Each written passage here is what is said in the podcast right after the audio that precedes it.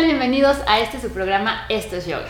Hoy tenemos un tema muy interesante. Vamos a hablar con un emprendedor acerca de cómo podemos aplicar el yoga a los negocios, a la vida y a ustedes que les gusta el emprendimiento, esto les va a interesar muchísimo.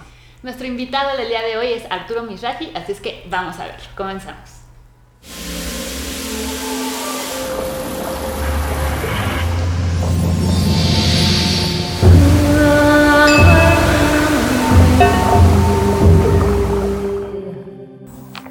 Bienvenidos, estamos aquí con Arturo Mishraji, gran emprendedor de negocios como Plantasia, Forever, Maya Contemporary y Sundance Moondance. ¿Cómo estás Arturo? Muy bien, tú. Muchas gracias, por invitarme. Oye, pues estamos súper contentos de que hayas que estés más bien aquí con nosotras y el día de hoy vamos a hablar de un tema que es el yoga como expresión de vida. Entonces, quisiéramos que nos contaras primero para ti qué es el yoga y cómo lo has vivido más bien mi experiencia con el yoga, ¿no? Yo, yo creo que tuve mi primer momento de despertar cuando tenía 18 años.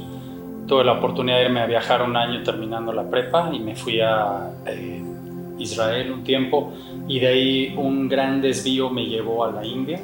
Terminé en la India, Nepal y el sureste de Asia durante cinco meses y este, pues fue un viaje de mucho aprendizaje, de muchas experiencias. En Nepal tuve una experiencia de samadhi muy profunda, o por lo menos para mí fue muy impactante. Y, y, todo ese viaje como que me marcó mucho, regresé pues bastante cambiado a México. Y regresando a México una amiga me invitó a tomar clases de yoga, entonces empecé a tomar clases de yoga eh, con Susana Camargo dos veces a la semana, empecé con Hatha Yoga no me perdía una clase y aprendí mucho. De ahí eh, salté a Ashtanga Yoga y a los pocos meses de que empezamos a tomar clase, este, la maestra se fue y habíamos como dos o tres alumnos que más o menos ya no sabíamos la primera serie y sin darme cuenta me aventó al ruedo la maestra y me dijo, órale, tú te das una de las clases, Gerardo, otro amigo, se daba otra y seguimos, ¿no? Entonces, este, pues sin saber mucho de yoga, sin ser un yogi, o, el estereotipo que yo me imaginaba que era un yogi, pues de repente estaba facilitando clases de yoga, este, pues me sentí responsable y empecé a investigar más, empecé a leer, a investigar sobre meditación, fui a un retiro de Siddha Yoga y de ahí escuché sobre Vipassana y a los dos meses estaba sentado en mi primer curso, saliendo de Vipassana transformado completamente, sí es como el, el antes y después de mi vida, 10 días en silencio meditando la tradición más antigua del Buda. Después en los últimos años me alejé un poco de dar clases de yoga, seguí con el aprendizaje, sigo con la meditación y pues con muchos negocios, muchas nuevas experiencias muy padres, pero siempre todo influenciado por las bases del, del despertar y de la yoga. ¿Sabes qué? Yo creo que casi todos los que entramos al yoga en un principio entramos sin realmente saber a qué estamos entrando como que el yoga te va enamorando y se va metiendo a diferentes aspectos de nuestra vida. Y no sé si a ti te ha pasado así, así con los negocios, Arturo. Por supuesto. Creo que es muy eh, general la percepción de yoga como la práctica de asanas. Y me gusta a mí referirme a yoga como la práctica y como el trabajo interno en general, el despertar, la unión, ¿no? Mucha gente dice, ay, yoga, no, es que yo no hago yoga o yo no tengo el físico para la yoga. Bueno, eso también no es cierto porque hay hatha yoga y hay este asana yoga para cualquier persona. Creo que mucha gente de la comunidad del yoga se queda muy limitada en una práctica de asanas, ya casi como una práctica de fitness. Es importante como ir más profundo y ver todo lo que hay alrededor de eso y que cualquier persona puede acercarse. Yo me dedicaba mucho a trabajar marketing. En el tema de marketing empecé a trabajar en arte y a hacer proyectos de arte público y poco a poco me fui dando cuenta que yo ya no podía seguir trabajando para las marcas y seguir promoviendo este, productos o formas de vida que yo no vivo, que yo no, no, este, no consumo esos productos y que este, simplemente no me llenaban. O sea, levantar lo que, lo que ahora empiezo a cosechar los frutos ha sido más lento quizás que si me hubiera ido como más directo a donde estaba el dinero, pero pues mis principios o la manera en que pienso me fueron cambiando y simplemente no podía aceptar este, hacer ciertas cosas o trabajar de ciertas maneras. Entonces sí, sí fue cambiando todo, todo mi mundo alrededor de eso.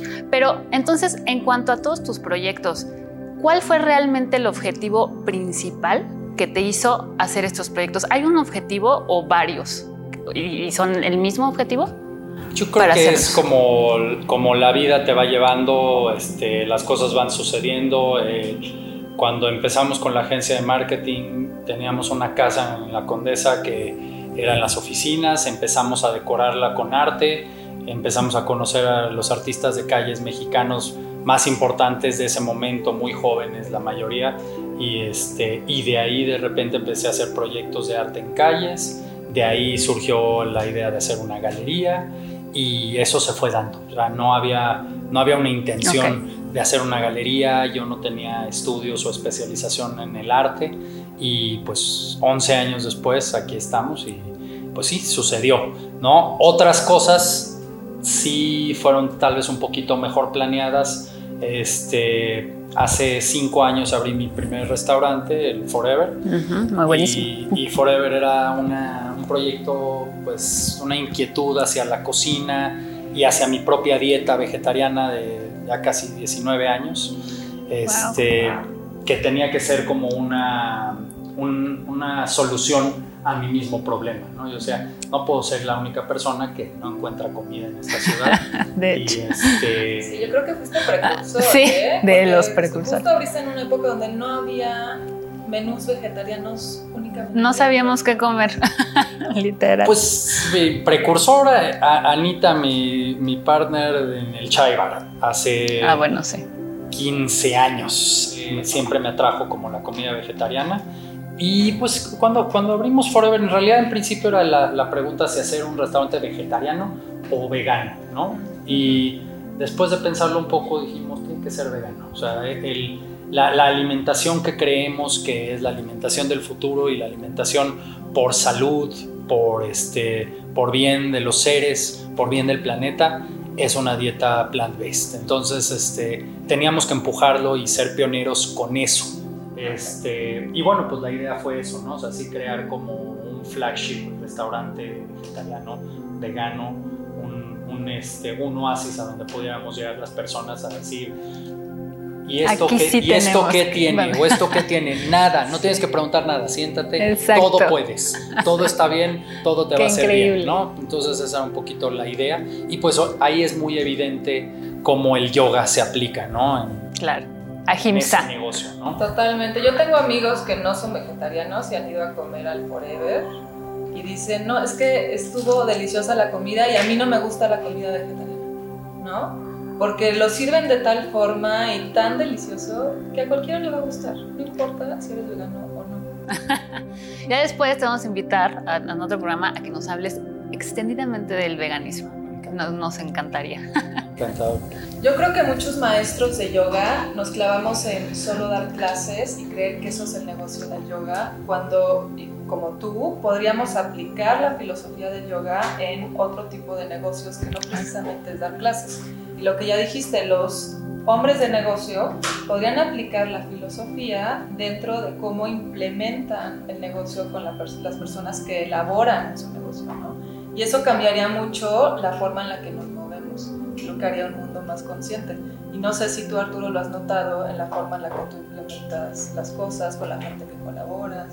Lo que está padre es que siento que como, como la energía que comunicas es la energía que atraes, ¿no? Y afortunadamente puedo ver, puedo ver en mis negocios que existe siempre mucha armonía con los equipos de trabajo. Y muchas veces de repente entra alguien como más intenso, malvibroso o como no tan alineado y muchas veces acaban solitos como... Se van saliendo. Solitos, la energía. En, los restaurantes es impresionante la energía padre que se vive, o sea, y, y la gente que trabaja lo sabe mucha gente que tiene experiencia en restaurantes sabe que trabajan en Forever o en Plantasia y saben que hay otro ambiente, hay otra energía, desde, desde este, dirección a, las partes medias, este, eh, gerencia y hacia hasta, hasta abajo. O sea, hay mucha buena comunicación, nos escuchamos, nos cuidamos y es muy bonito. No, sí, y además eh, esto, esto que mencionas tú de la energía es muy real. O sea, cuando nosotros estamos en una energía vibrando en positivo, la gente solita que no está vibrando igual que tú, solita se va. O sea, solita, solita se va yendo. Entonces, eh, no quiere decir que, que, sea una mala persona, ¿no? O sea, yo siempre le digo a mis alumnos, solito, cuando empiezas a entrar a este mundo, la gente que tiene que estar está contigo. ¿no? La energía vibra contigo y punto. Y no quiere decir, al fin de cuentas somos humanos, como tú decías, ¿no? O sea, aunque seamos maestros de yoga, a mí me da mucha risa porque de pronto mis, mis alumnos de, oye, pero tú no te enojas, ¿verdad? Nunca. O tú de seguro nunca te, pones triste, ¿no? Claro que me enojo, claro que me pongo triste, claro que me deprimo, porque a fin de cuentas soy humano. ¿no? Entonces, siento que también mucha gente pone en un pedestal, así como dijiste al, maestro que está enfrente de ti, lo pone en un pedestal y dice, no, es que casi, casi como el Dios. Él seguramente nunca se enoja, él seguramente no tiene emociones eh, negativas. Entonces, eh, sí creo que es muy importante que estemos conscientes que a fin de cuentas somos humanos, yendo por este camino o más bien estando en ese camino es como vamos a ir estando en paz con nosotros. Y además que se vale conectar con la abundancia. Ese es otro punto. totalmente, totalmente. Yo justamente quería hablar de esto contigo porque yo sé que tú eres súper meditador y bueno, a mí también me gusta hacer meditación vipassana, he ido a varios retiros y creo que uno de los principios, uno de los tantos principios de la meditación vipassana es el desapego. Entonces, ¿cómo, ¿cómo trabajar estas dos, ambas, y poderlas unir? O sea, el desapego, el, trabajar en el desapego, porque trabajamos fuerte en el desapego cuando vamos a estos retiros.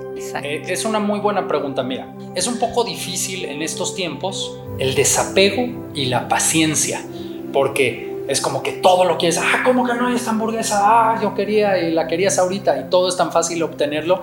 Bueno, no hay hamburguesas, bueno, hay otras 100 otras opciones, pero ¿qué tal que no hubiera ninguna? Y ahora no hay comida hoy ¿Qué tal que ahorita este, pues, no hay la abundancia que quisieras? Entonces, ¿cómo reaccionarías a eso? ¿no?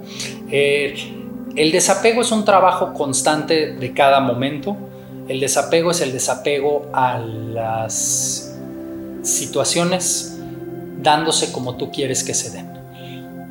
Y en la vida de los negocios tienes infinitas oportunidades de aprender porque las cosas nunca van a salir como tú quieres que salgan y cuando tú esperabas que este producto iba a funcionar no funcionó y cuando tú esperabas que esta persona la persona no lo hizo y cuando ya habías dicho y cuando o sea todo el tiempo están pasando cosas que no quieres y todo el tiempo están pasando cosas fuera de tu poder y el, el trabajo el desapego ahí es aceptar y sabes qué, lo más importante, yo creo, desapegarnos de pensar en el, en el desapego.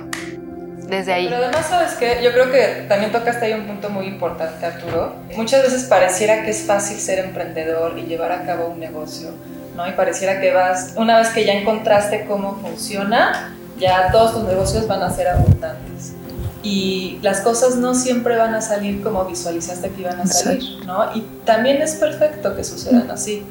Pero yo creo que hoy en día hay mucha gente que quiere emprender y me gustaría que, o sea, platicarles a estos emprendedores cómo emprender y qué se van a encontrar como emprendedores. Creo que es muy importante, si lo sientes, aventarte y tratar de hacerlo, pero no quiero mentir, no todo mundo es emprendedor. Tienes que ser muy necio tienes que tener una, mente y una, habilidad de pulpo. Es, es, un, siento yo que hay un talento innato y si lo tienes y lo sientes que lo tienes, trata, hay que tratar, hay que aventarse al ruedo y hay que hacerlo. Si decides emprender en un negocio, si decides crear algo, este, tienes que tener mucha paciencia. No va, no va a dar resultados de la noche a la mañana, pero todo que tú creas que puedes hacer y si lo estás haciendo bien, se puede hacer. Tienes que tener mucho, mucho valor y creer en ti mismo. Lo que sea que vayas a crear, tiene que ser innovador, tiene que tener una edge creativo que te diferencie, ¿no? O sea, yo veo tanta gente abriendo restaurantes y digo, ¡ay, híjole! Otra cafetería con sándwiches, Lo mismo. croissants de queso con jamón. O sea, no hay manera, no hay manera. Estás compitiendo con millones. ¿Quieres hacer algo? Entonces, crea algo nuevo, crea algo diferente, crea algo que no exista o ve y haz lo que se está haciendo, ¿no? Por ejemplo, un estudio de yoga, pero hacerlo muy bien, muy bien pensado. Ah, yoga, pero entonces con estas características, en esta zona, ya estudié la zona, la entiendo o la intuyo. Hay gente que llega a poner un negocio en una zona que no entiende, nada más dicen, ay, es que dicen que en la Roma le van a los negocios. Vamos a poner un estudio de yoga. Y todos los estudios ahí. Y, y a, a, a, la vuelta, vamos a poner Ajá. un café. Todos son cafés en la cuadra donde estás, ¿no? Entonces, este, hay que, hay que, hay que buscarle, hay que ser muy creativos. Más allá de eso, cómo llevar el yoga a un emprendimiento, pues es, es muy sencillo. Si tu práctica es lo suficientemente fuerte, este, esto se va a dar en todo lo que haces y no puede divorciarse. O sea, Claro. ya, ya es este, intrínseco.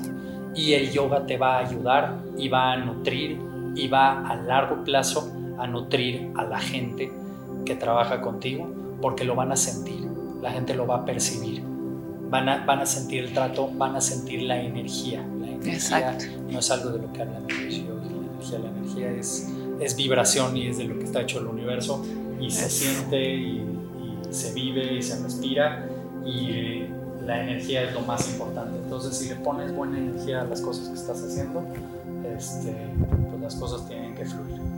Y ojo, eh, que no estamos hablando nada más de práctica de yoga de asanas, o sea, de posturas. Estamos hablando de práctica de yoga como, como tal, como forma de vida, con todo lo que implica lo que es el camino del yoga, ¿no? Pues Arturo, muchísimas gracias. Muchas gracias. Muchas gracias, de verdad. Tienen que ir aparte a conocer Plantasia y Forever porque yo soy fan. Tú no lo sabes, pero yo soy fan.